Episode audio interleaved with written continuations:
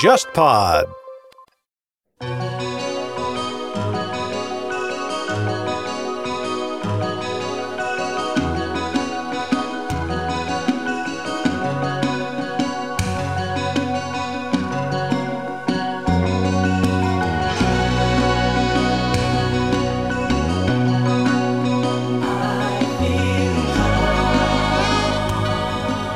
其中一个人被抓了之后大吼：“我穿的漂亮，在银座逛街，怎么了呢？我又不是从什么池袋或者新宿来的土包子。”可见这个日本鄙视对链。对对，因为东京特别明显嘛，就是有人开玩笑说，东京其实你每一个地铁站，它的风格都不一样，呃，完全不一样气氛都不一样。一出地铁就能感受到。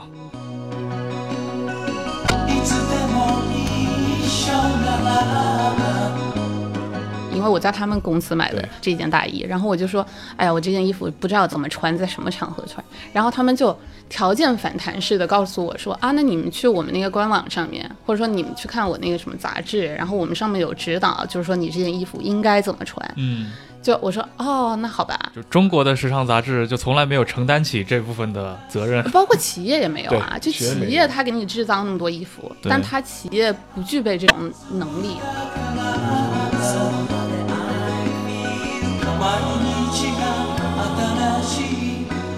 这个我知道，沙老师有很多例子可以讲。你参加那些学术会议和那些日本学者，分得很清楚嘛，就是说谁是日本人，谁是中国人？就是我去开一些学术会议的时候，就是这个还是蛮明显的嘛。就是说，大部分中国人，男就中国男人会有一种心态，就是我狂放不羁、不拘小节的，我穿个 T 恤衫也可以去开会的。这但这个的话，从日本人角度来说，还是分得蛮清楚的。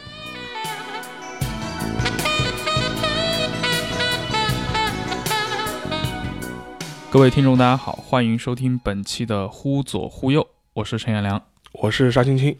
啊，那这一期我们要聊的这个话题很有意思啊。之前的忽左忽右可能从来没有涉足过这个领域，时尚产业，所以今天找来的一位嘉宾也是这个产业的一个长期的关注者，黄山老师。Hello，大家好，啊、我是黄山，呃，目前呢我在界面新闻的时尚商业报道组，很高兴今天能呃到这里跟大家一起来分享关于时尚的一些话题。今天聊的这个话题的话，其实它的出发点是最近出版的一个书的中文版啊，对，呃，也就是我手上正拿这本《元素牛仔》啊，日本街头时尚五十年，这是副标题，但是它是一个美国人写的。对对对，呃，嗯我知道好像黄老师你最近跟这位作者啊，David Marks，他密切接触了几次吧？对对对，因为前段时间他那个这本书中文版在呃就是在国内出了中文版，所以他到上海来。呃，做一个分享吧，然后当时也是找到我，然后我跟他做了一个专访。前段时间我去日本出差，然后我们俩又见面又聊了一下，那他背景是呃原来哈佛毕业的，呃本科毕业，然后后来他从本科开始就很感兴趣日本的文化，然后从日本音乐开始，后来又接触了日本的时尚，然后现在是整个人就基本上就定居在跟家人一起定居在日本了。啊、好像他的一个背景就是我们传统认知上的那种，比如说美国东海岸的这种精英家庭出身，嗯从小对这些所谓的啊常春藤风格的，我说服装啊，好像是非常熟悉的。嗯他写了这本书啊、这本书其实本质上还是一个很像一个文化史，对对它背后是一个文化全球化的过程，嗯像美式的风格如何在日本被接纳，对啊，被重新构造，最后再反向输出。呃，那像今天另一位嘉宾沙老师，嗯，我知道你你本身对无论是对日本还是对呃男性的时尚都很熟悉，你你也看过这本书，你觉得这本书怎么样？我我记得我之前我们聊到这本书的时候，我当时跟陈彦良一评价，就就要李李师求主也嘛。其实我就觉得，因为他实际上这本书，它更多是讲就是美国的这种东海岸这种长城的风格，然后怎么样移移植到，当然不止这个了，就移怎么移植到战后的日本，生根发芽，重新被发掘，重新被发扬的过程嘛。所以当时我就开玩笑嘛，李师求主也，然后这东东西重新再逆向输出回美国去，这是一个很有趣的这样一个。你从文化史角度来看，一个非常有趣的一个现象嘛，而且实际上面从呃最近二三十年吧，无论是从时尚界的一些审美啊，或者是一些风潮啊，你不得不承认，的确日本是扮演了一个非常重要的一个嗯。角色。是的，我今年看那个 Netflix 出的那篇呃那个美食纪录片嗯《Ugly Delicious》嘛，嗯。然后里面第一集讲那个披萨的正宗不正宗这事儿，里面采采访到了一位意大利的原教旨主义者，正宗那不里披萨协会的会长。嗯。他在整个的这个受采访的过程中，等于是锤了所有人，嗯。但是唯独放过了日本，最好的那不里披萨其实是他是在日本吃到的。嗯啊，对对是。对。这好像也挺符合我们对日本这个国家一贯的一个认知啊。对什么咖啡，包括精酿，呃，包括像一些，嗯对对 whisky，但是很有意思，就是你说到这一点就很巧。我前段时间在日本出差的时候，然后我去拜访那个公司里面的员工，因为我们就几天时间都在一起，然后他们公司员工就跟我分享，就说全世界最好的意大利餐厅，嗯都在东京，就是因为意大利人非常喜欢日本，然后在日本在东京开了非常非常多的餐馆对，所以就就很奇怪的是，很多很好吃的意大利餐都在日本。是的，其实我相信很多人，比如说去到东京旅游，他们都会有一个非常直观的感受，就是第一，可能就日本人普遍身材都很不错啊，我觉得普遍比较瘦。呃，对我印象中，在日本见到肥宅最多的地方是秋叶原。嗯对你到涩谷那边去，确实是俊男靓女，尤其是男性的这个打扮非常成熟的。那其实这本书《呃元素牛仔》其实梳理的这个过程就是。日本从战后如何从一个像它里面说到的时尚荒荒漠的一个国家，嗯啊，变成今天，我记得他好像提供了一个数据是吧？说是今天日本的关于男性时尚的刊物就已经有五十多本了对对啊，这个体量好像非常惊人。对，很有意思的是，日本的男装市场是几乎跟女装市场在市场上的占的比重是不相上下的，就非常接近。这个跟中国很不一样，国内的男装市场是非常小的，主要是以女装市场为主。你就看那个时尚杂志，对吧？对同一本时尚杂志，它男刊和女刊的广告都不一样。对，而且国内的男刊可能更定位的更加是成功人士，更高端一点，更像是奢侈品男刊。嗯对一般比较接地气的很少。然后日本就不一样吧，日本就是你只要在街头，就除了这些刊物以外，你只要站在日本的街头，你会发现很明显的可以看出来，日本男士就是在着装方面的讲究是。视觉上看，你就觉得哇，比中国男生会讲究很多。是的，各有各的风格，而且都就是怎么说呢，就非常得体，嗯，就是感觉他们好像所有人都能找到自己的风格。这个在中国，即使在上海，你都呃，就这样的人都不是很多的。但这个我也要为这这位中国人就是是讲讲句公道话的，但因为其实 其实如果你拿这个标准去看的话，其实哪怕可能欧洲稍微好一点，但你拿这个标准去美国看的话，其实大部分美国标准、嗯是是美国男性穿的也是一塌糊涂的，一塌糊涂一塌糊涂的，就是说套个 T 恤穿穿穿双拖鞋穿个短裤就出门了，就属于这种。这个是蛮常见的了。其实这个这个跟中中国、美国在这方面差不多。当然，除非你去一些美国特别精英的这种地方，或者啊，你去纽约一些部分的某些区域，或者是波士顿部分的一些区域，可能会感觉上会比较养眼一点。但其实大部分美国人穿的其实也是非常随便的。如果你拿日本人的标准或者他的审美来看的话，但这说说回来，就讲过这本书，其实我当时看的时候就这感觉嘛，因为实际上。反过来，在战后的话，反而是日本人会把美国的那一套当做是一种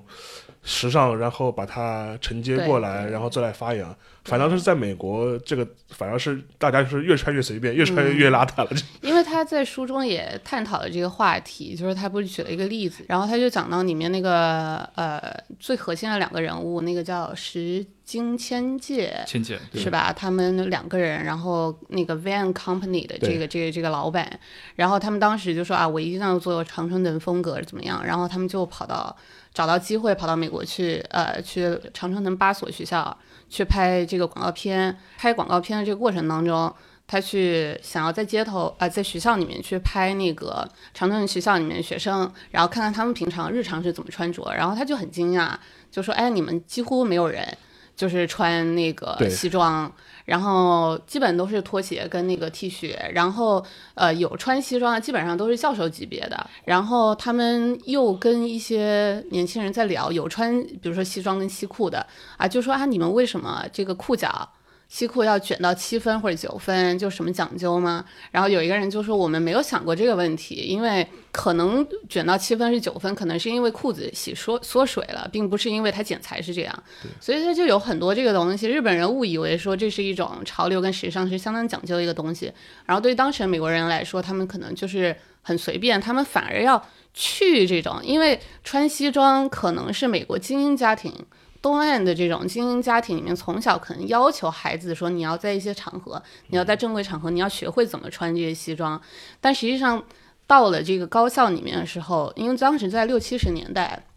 那个时候美国的有一股就是一股风潮嘛，就是我要去精英化，解放，我我要解放自己，所以都穿的非常随便。学生反而觉得说，我去 follow 这种传统的东西，我要去反抗这个东西，而不是去 follow 它。所以。我觉得跟战后当时日本人的一个整整体的心态也是有关系的。他在书中也有在探讨嘛，就说，嗯，是因为他们迫切想要证明自己，或者说身份认同这种这种所所谓的正统性的一个焦虑在。是的，对。而且它是伴随着整个五十年代的复苏嘛。嗯。呃，我记得里面书中提到，一九五六年日本整个的经济白皮书里面就提到一句话，叫“战后已结束”。战后时代结束了。嗯。对。其实离二战结束也就过了十一年而已。对。对。呃，刚其实黄老师提到那个 Van，这个这个公司现在是已经没有了，对吧？对，但是它面下面子品牌还还在些吧。从它里面出来的呃一些人，可能他的开了就是跟他有关联的这种公司就开枝散叶嘛。对对。就很多现在日本的一些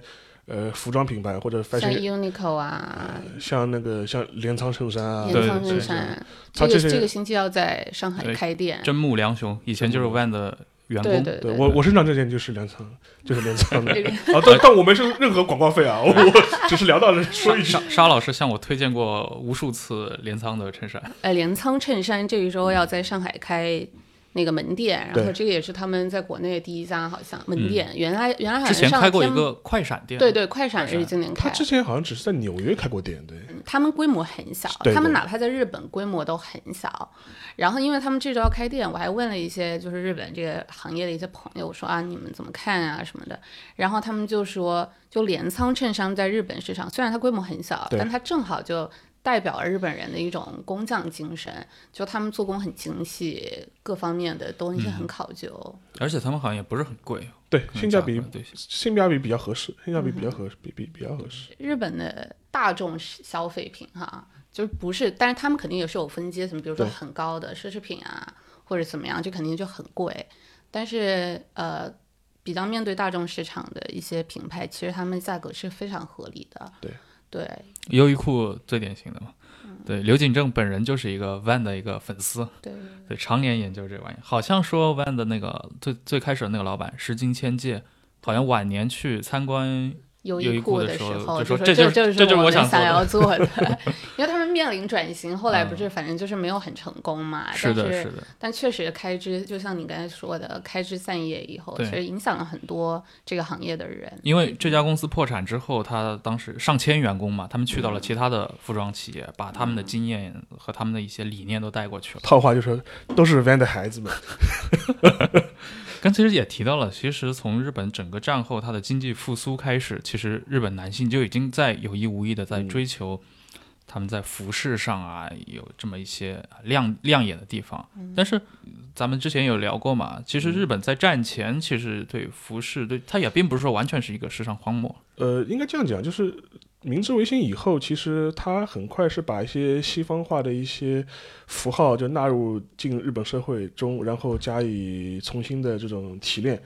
呃，服装是一个很很典型的一个外在的一个东西嘛。然后我们就举个例子，就是最近刚刚那个新的天皇继位大礼嘛，呃，天皇本人是穿的是当时叫十就十二单的这种衣服嘛，皇后也穿这种十二单的衣服，唐朝呃传到日本去的，但他一直保留到。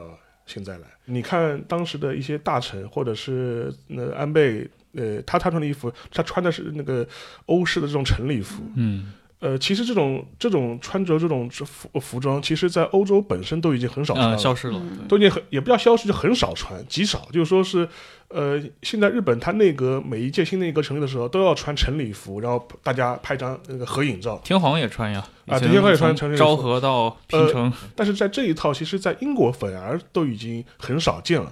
呃，就是你不，你很少看到说英国一个新首相成立了，我们拍合影照穿件晨礼服，你几乎找不到这个照片的，嗯很少的。反倒是在日本会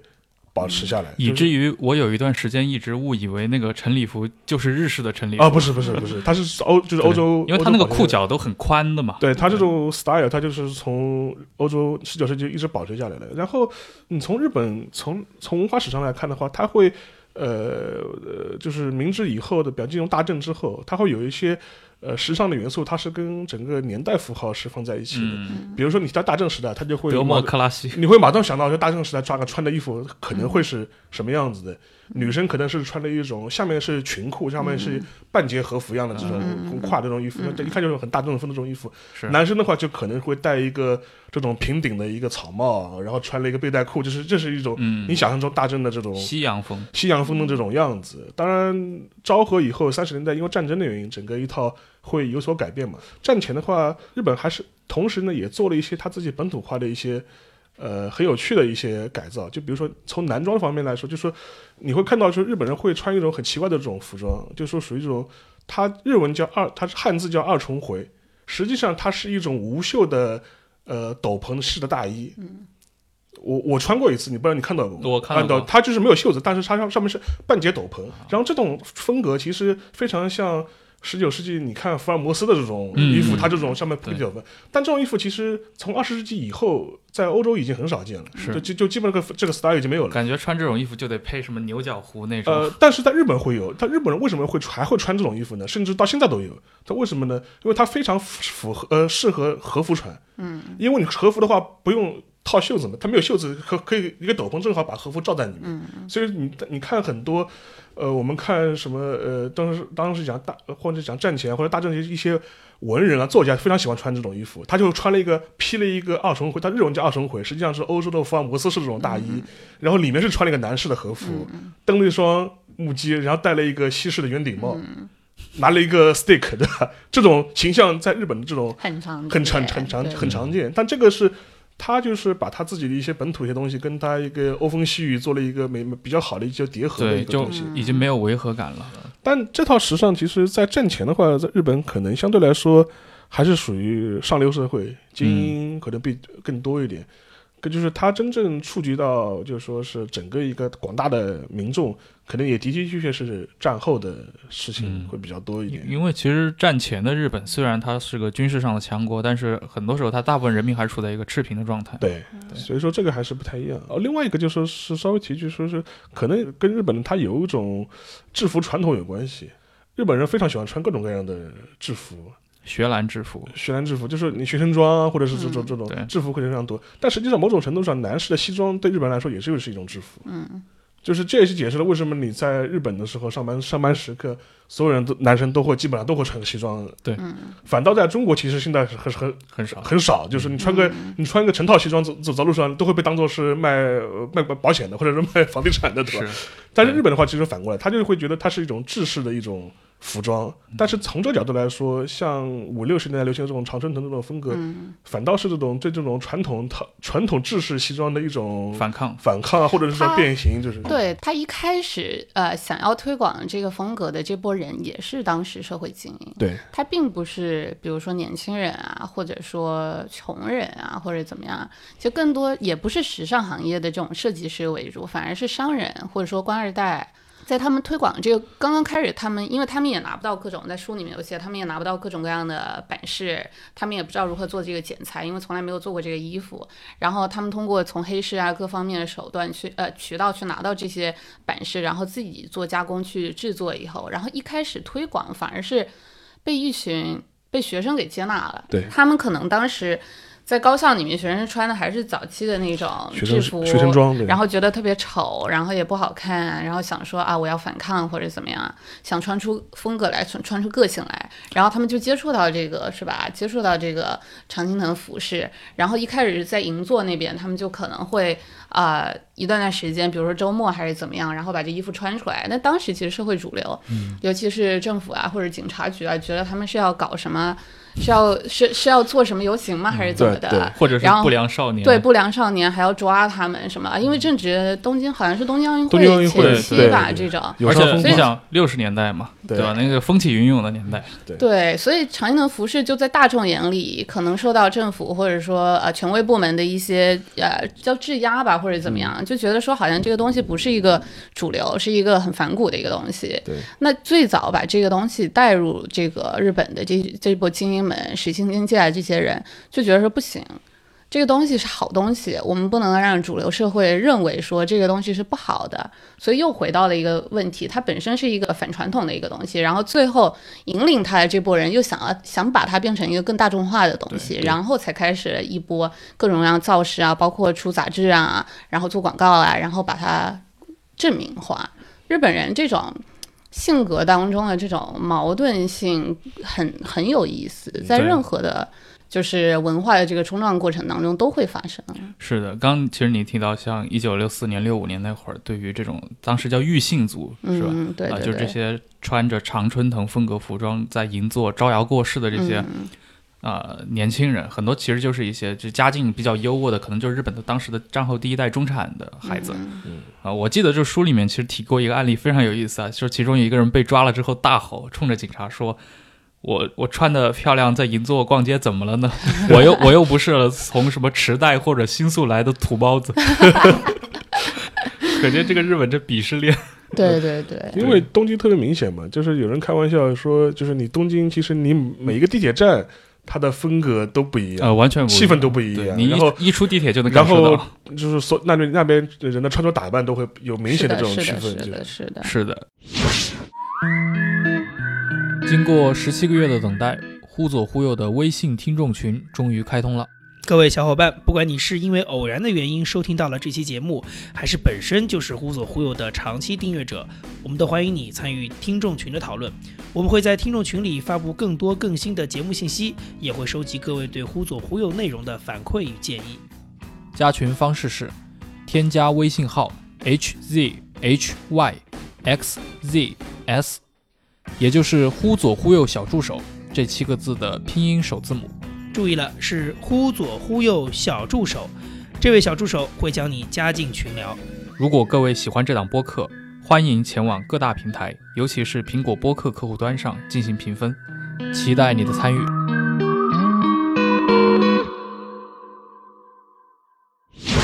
刚黄老师其实提到了媒体，嗯，那其实日本的一些媒体在日本的这个时尚文化的传播当中扮演了非常重要的嗯作用吧。嗯那直到今天的话，其实还是有很多中国人会去买，嗯，这像像像 Pop 这样的一些杂志，Casa 这种的，嗯，对我觉得这几个杂志都是非常有代表性。对，他们是诞生于那个潮流中间的。其实呃黄老师，您是就是 专业的就时尚记者，你要不像我们的听众，大概他们可能不一定有人都去买过这些杂志。你可以介绍一下，比如这本书里面提到的一些，比如说 Men's Club，比如说像啊、像 Pop 啊这样的杂志。对，就是这本书里面也提到，就是他们那个男装，就是这这波杂志就起来的时候，其实它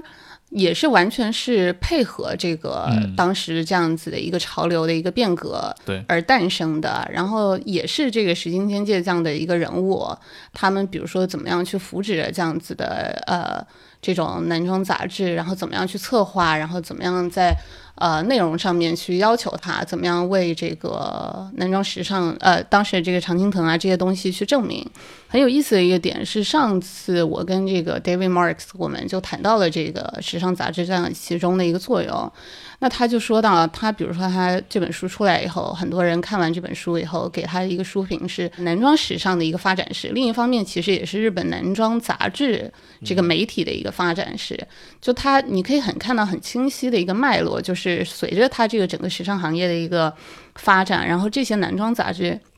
是怎么样发展起来的。然后他们里面有嗯两个功能吧，比较比较明显的一个功能就是。嗯，首先这些男装杂志它是要起到一个，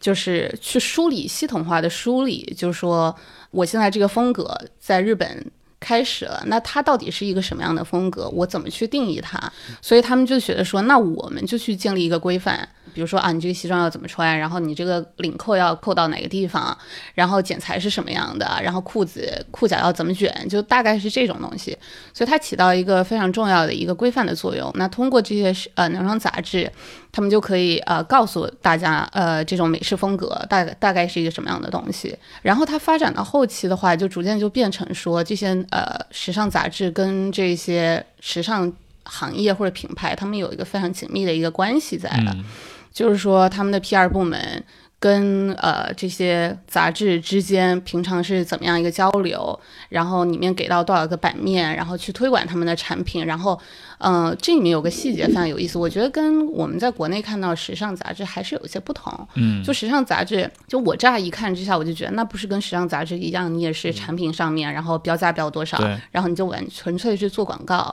那后来我就跟一些在日本工作过的呃一些设计师，我去聊这个东西。我说你们看到这个 pop eye 的时候是一种什么样的感觉？你觉得他是纯粹在做广告吗？就是做推广吗？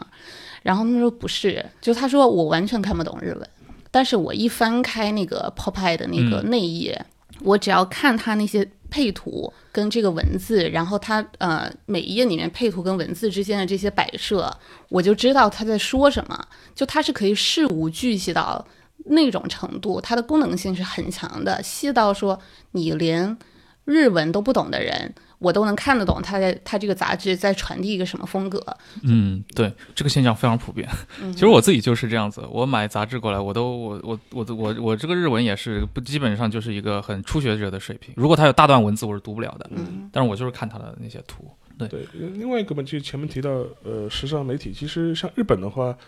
呃，你会发现非常有意思，它的就是 fashion 向的杂志，它的分类是非常分得非常细的，嗯甚至可以两三岁就是一个。呃，就是一个目标群体。我这个杂志就是针对我儿这个童的，儿童的，或者说针对嗯这是说说针对初中生的、嗯高中生的，甚至高一高二他都会分。就是说它这它这个细分市场细到你无法想象的这种这种地步。所以说，像 Pop Eye 这个杂志，它的定位非常好嘛，就 For City Boy。有一次那个赵慧，就咱们都认识那个、对第一财经周刊驻日的驻笔，对吧？他有一次发朋友圈，他也在说这事儿，就说谁不想成为一个 City Boy 呢？就连他一个女生，她都想成为 City Boy。嗯、对吧像他是针对 City Boy 的，那可能是 Mass Club，他就针对年龄层可能会更高一点。对，因为他主打的是藤校的那个风格嘛。我有时候翻他们那种男装杂志，它其实很大的特点就是说，他的确就像前面胡老师讲的，他有的时候会很细分的帮你做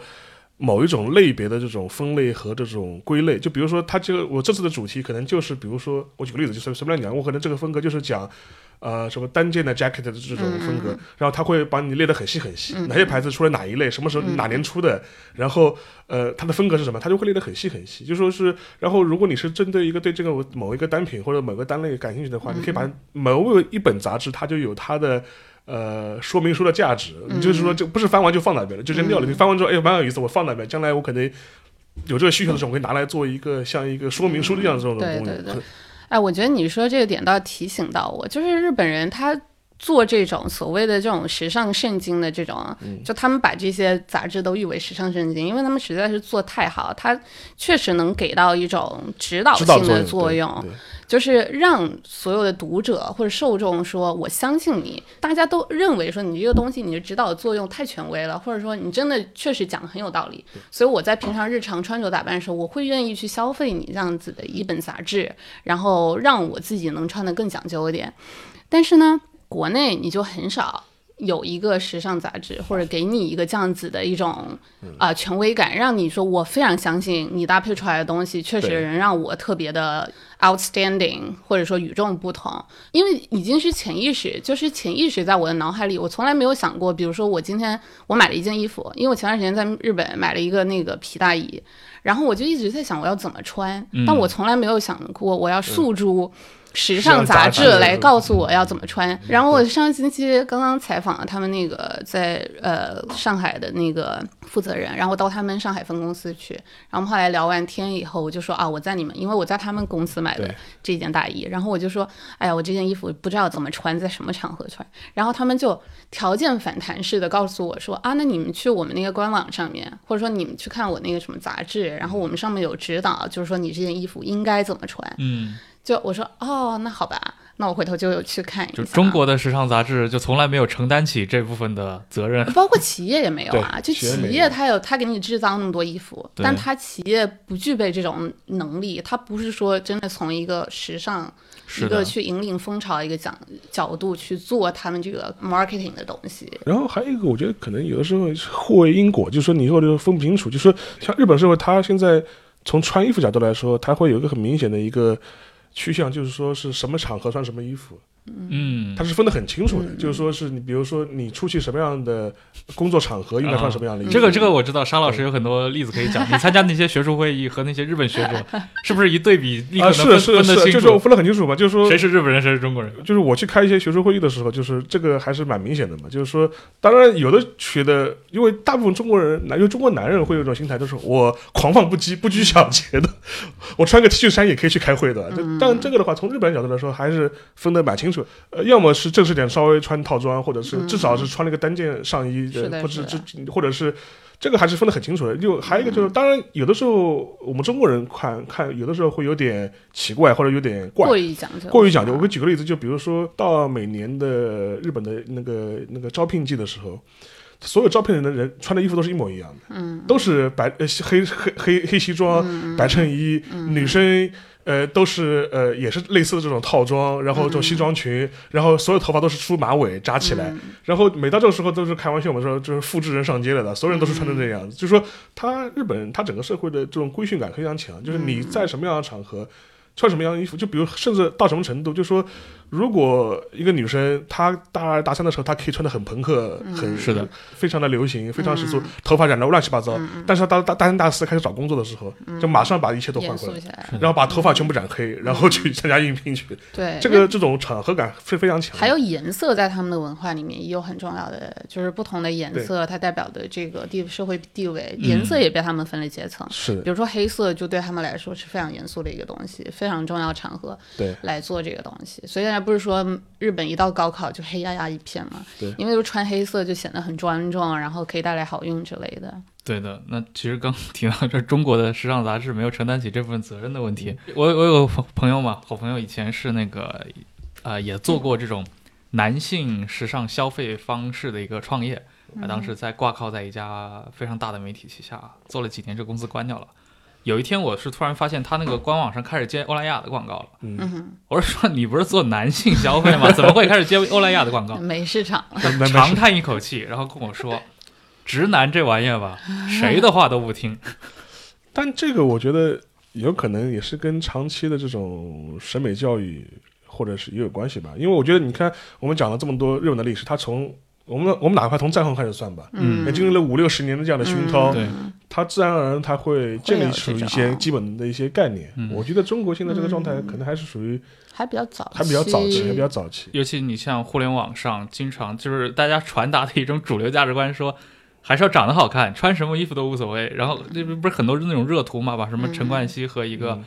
一个随随便一个 nobody 换一个脸，啊对对然后就说哎，陈冠希，你看穿了那破衬衫还还是很还是很好看。不，这个其实倒不是好不好看的问题，就是我还是从日本的社会语境来说，你穿衣的话，它有的时候是一种礼节，嗯就，还或者是是社会属性。它是它是它是它是它社会属性更多一点。嗯我感觉中国好像是其实接受的是那个两千年以后美国的那一套，就是像嗯扎克伯格、嗯，乔布斯那种，就我是个大 CEO，但是我就穿个就穿个中国的。话，街头文化在中国目前影响是没有街头文化是影响是很厉害大的。你看啊 oversize 的。呃，是吧？宽大的哎版型，但是然后或者运动服、嗯是吧？这种我就就大家都我喜我的观察是，女生中国的女生是穿的很好的，包括你嗯刚刚说像 oversize 或者说一些很夸张的服饰，在上海女生是可以穿出来，但是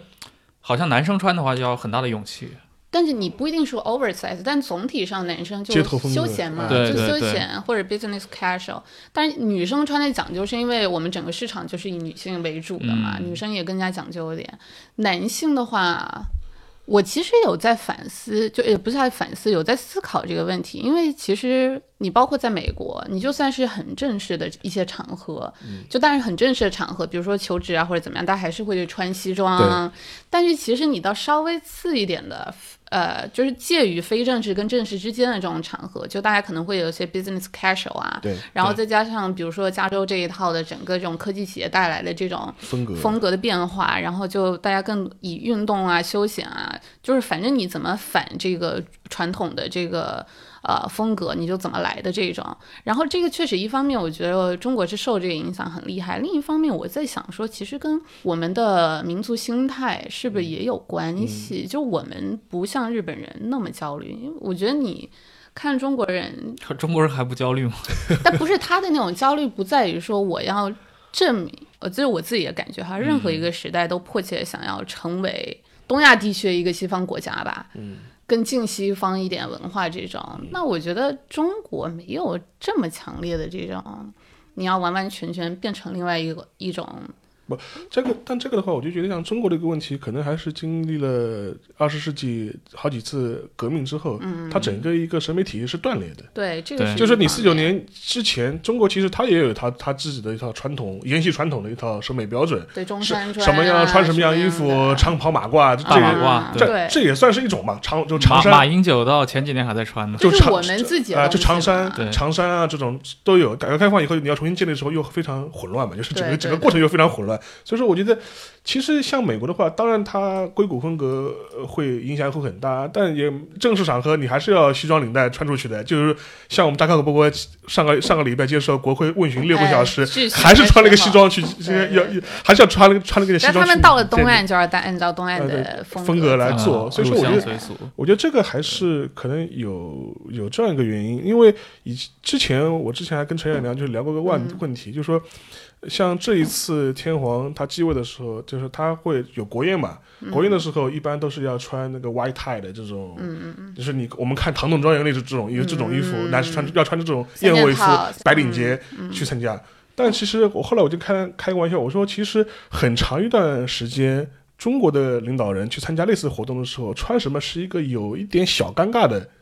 呃问题。嗯当然，以前苏联也是这样子，就是我们作为一个呃革命的政权，我们不接受你们资产阶级的这套呃贵族式的这种穿衣打扮的这种 white tie 这种东西。但是按照就是外交礼节的话，他又是认为觉得你这个场合就是要穿 white tie 的，他分得很清楚的，你 black tie 是什么样，white tie 是什么样。因为一般来分的话，最高等级就是 white tie 的这种国宴晚礼服，然后还还有一个还有一个就是黑领结，就 black tie。然后所以说我们到底是穿什么样的衣服去参加这种活动，其实也是一个蛮纠结的事情。然后我看过，就是说是我们呃四九年以前蒋介石的时候，有的他就会他就有的时候就是穿马褂长长衫。他很抗拒，他很很抗拒他很抗拒什么西方这套。啊、我要么就穿中山装，就是所以说，我其实我有的时候我们国家领导人出席这种场合，要么就是穿中山装。但这两年就是说是开始出现了一些改良型的，我们叫新国服嘛，就是对这种立领的或者这种改良式的这种。前几年什么一三年那会儿不是流行第一次穿，第一次第一次穿，后来还穿了吗？呃，但这一次我们那个领导人去参日本参加祭礼的时候，也是穿了类似的这种衣服。啊然后我注意了几次，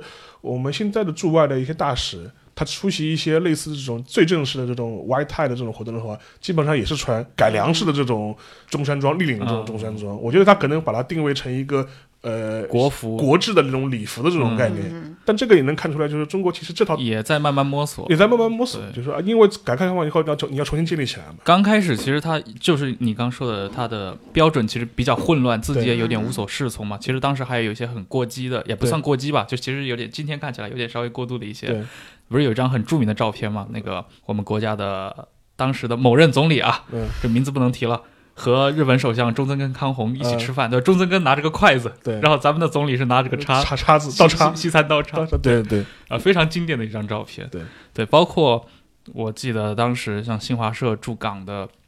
那位社长嗯。初到香港的时候，也被香港媒体非常委婉的提醒，提醒过，说请不要在公开场合戴墨镜，在香港一般这是黑社会干的事儿。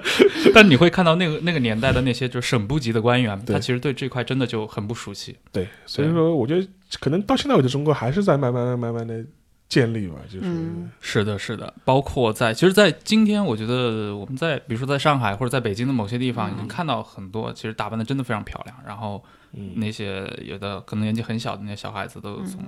初中的时候可能找到了自己的很多风格，他就嗯可能不像过去的那些中国人，要么就千篇一律，要么就是一些盲目的对在身上做拼拼贴嘛。但其实他们很多时候也不太合身。对对，但是我是一直是觉得，像好像时尚教育这一块，好像是我个人的理解，国内好像一直是做的没有特别的，像产生出像 Popeye 啊这样的一些产物出来。你看，改革开放也四十年了，嗯，那 Popeye 在日本是七六年诞生的，对吧？它的战后也就过了二十年。但我还是觉得说，我们所处的，我觉得中国跟日本还是有一些比较不一样的地方吧。就是首先，他们日本就是，比如说他六十年代开始啊，想要引入这个西方的这一套的这个呃新的一些呃常青藤的这些风格啊，然后到他们开始经济腾飞，然后开始整个那个国内的这个消费市场这个做起来。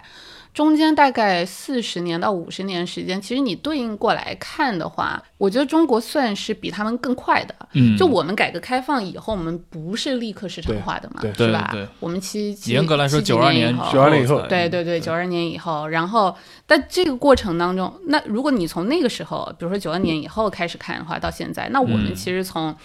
从制造业开始，然后向现在消费社会转型，那我们的发展速度是比他们更快的。嗯，就你从你对比这个来看的话，那你可以说我们的时尚产业确实还在比较早的阶段。那我们前面经历了更多时间是在做代工，嗯是吧？对。那另外一方面的话，就是刚才说到这个教育，我在想的是，跟中国的可能市场开放的情况跟阶段跟日本可能也不太一样。嗯就比如说日本，就是我之前跟他聊，就是 David Marks，我说到，就是他们有那么强的一个创造力的原因，是不是因为他们开始摸索这一套风格，到他们真正的这个消费市场建立，以及呃更多进口的品牌。外部的品牌进来，然后进入这个本土市场去做一个竞争，这个时间中间有个十到十几年的这样子一个空白，嗯，空白点。那，因为它没有外部的这种更成熟的品牌进入市场，呃，它去跟你的本土品牌做竞争，其实是一个所以保护对。对你有一个市场保护的一个一个一个阶段，但中国没有的。嗯，中国是直接我们我们直接就全进来了，全进来了阿迪达斯就全部进来。我们还在做代工的阶段，我们还我们的本土企业还没有来得及做创新的时候，对你这个创新的这个部分，你这个市场已经被外资品牌所占领了。占领了，嗯那对于本土的企业来说，这个是更更艰难的一个、嗯对一个一一个市场环境，就它的这个压力是更大。你一方面要生存，对然后你另一方你还来不及思考创新这个东西，但创新的这个部分可能已经被别人拿走了。然后他别人就是比如外资的品牌进入这个市场，他首先教育了中国的消费者。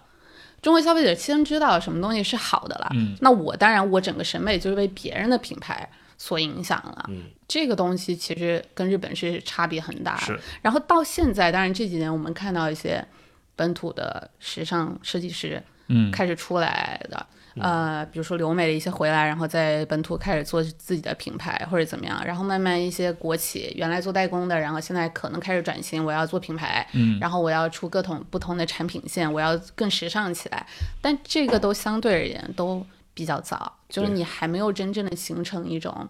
一种很不同或者与众不同，就是可以引领风尚的这种属于中国人的一种时尚审美。而且这上面是不是是不是还缺一个那种这个一个行业里面缺一个这种天皇巨星出来？比如说像日本，像当时的山本耀司、川久保玲，他们在法国，对吧？他们在西方让别人觉得哦，日本的设计是一个很酷的事情，被承认了，对，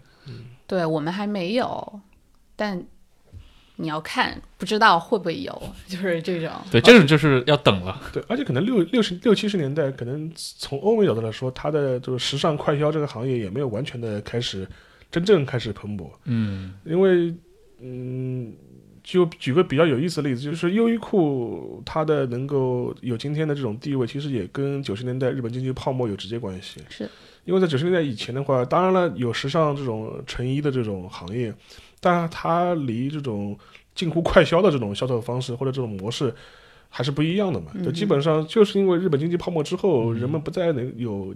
有闲钱去做这样的一种时尚消费，它需要有一种能够快速填补时尚需求，但价格又很低廉的这种东西。大众商品。大众商品。对。所以说，这个也是构筑了一个新的一个一个状状态嘛。但是现在的话，其实我们知道，优衣库什么时候那多了那个什么 Zara、中大销这牌子就一大堆，它整个一个格局跟六十六十年代、七十年代已经完完全不一样了。我觉得就是中国的对于中国设计来说，一个比较大的一个困难点在于。就我们所处的一个创新性的一个能够做创造的一个时代，它所面临的挑战远大过日本那个时期，因为全球化了这么多年以后，我们各种各样全球范围内的。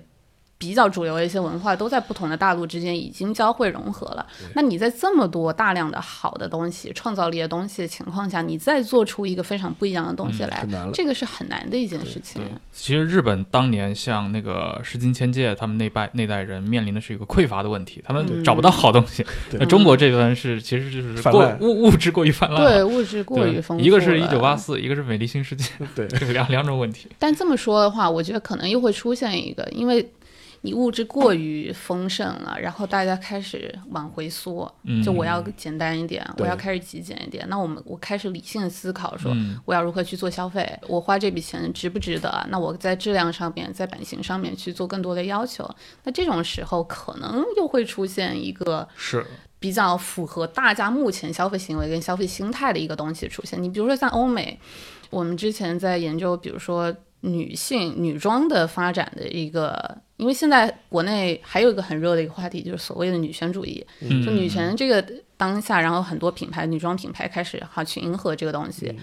西方在整个女权主义发展这个过程当中，它每个时间节点它都出现了非常有代表性的一些女装，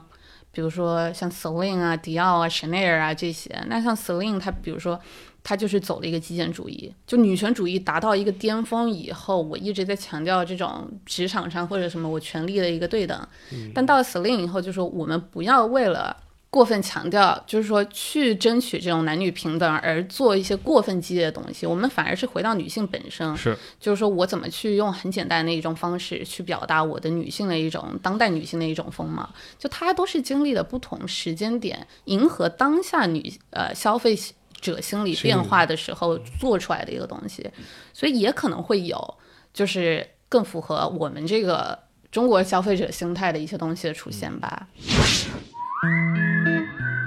本集忽左忽右为您推荐由 JustPod 出品的播客《杯弓蛇影》。《杯弓蛇影》是一档专注酒类生活方式的中文播客节目，由钱瑞孙和戴宏进主持。欢迎收听《杯弓蛇影》，我是钱老板。大家好，我是伊恩戴宏静。就日本威士忌，它其实跟苏格兰也好，跟波本也好，它相对来说是个法律规定是比较宽松的一个名词。就是你你不可能说从别的国家进口一批威士忌的原酒，然后在苏格兰酿一酿，然后在苏格兰调一调，装了瓶，然后你就说这是苏格兰威士忌，这肯定是要被抓起来的。苏格兰要求必须在苏格兰蒸馏，在苏格兰成年才可以叫 Scotch，才可以叫苏格兰威士忌。我们喝的这个酒呢，叫工程侠。为什么喝不到呢？因为它在辐射区，中国不准进口。然后工程侠，如果大家有机会去那个仙台，它在仙台，你可以坐个什么巴士或者租个车过去。然后他出几个极致的风格的酒。我们喝的这个叫 Sherry and Sweet，雪莉和甜。您现在就可以在苹果播客、喜马拉雅、蜻蜓、荔枝、网易云音乐或者任意安卓播客客户端订阅《杯弓蛇影》。舌头的舌，过瘾的瘾，期待这个节目为你提供一些酒后的谈资，打开酒类世界的大门。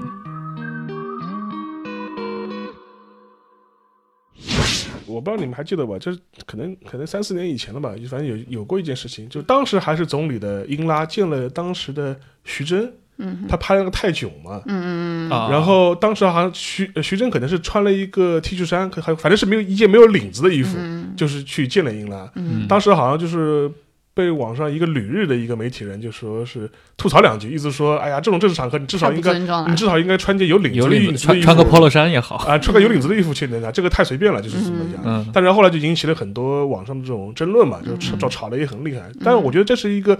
挺有挺有代表性的。然后还有一件事情是去年还是前年，去年就说是马云在早稻田有过一次讲呃讲演，嗯然后他当时也是穿了一件。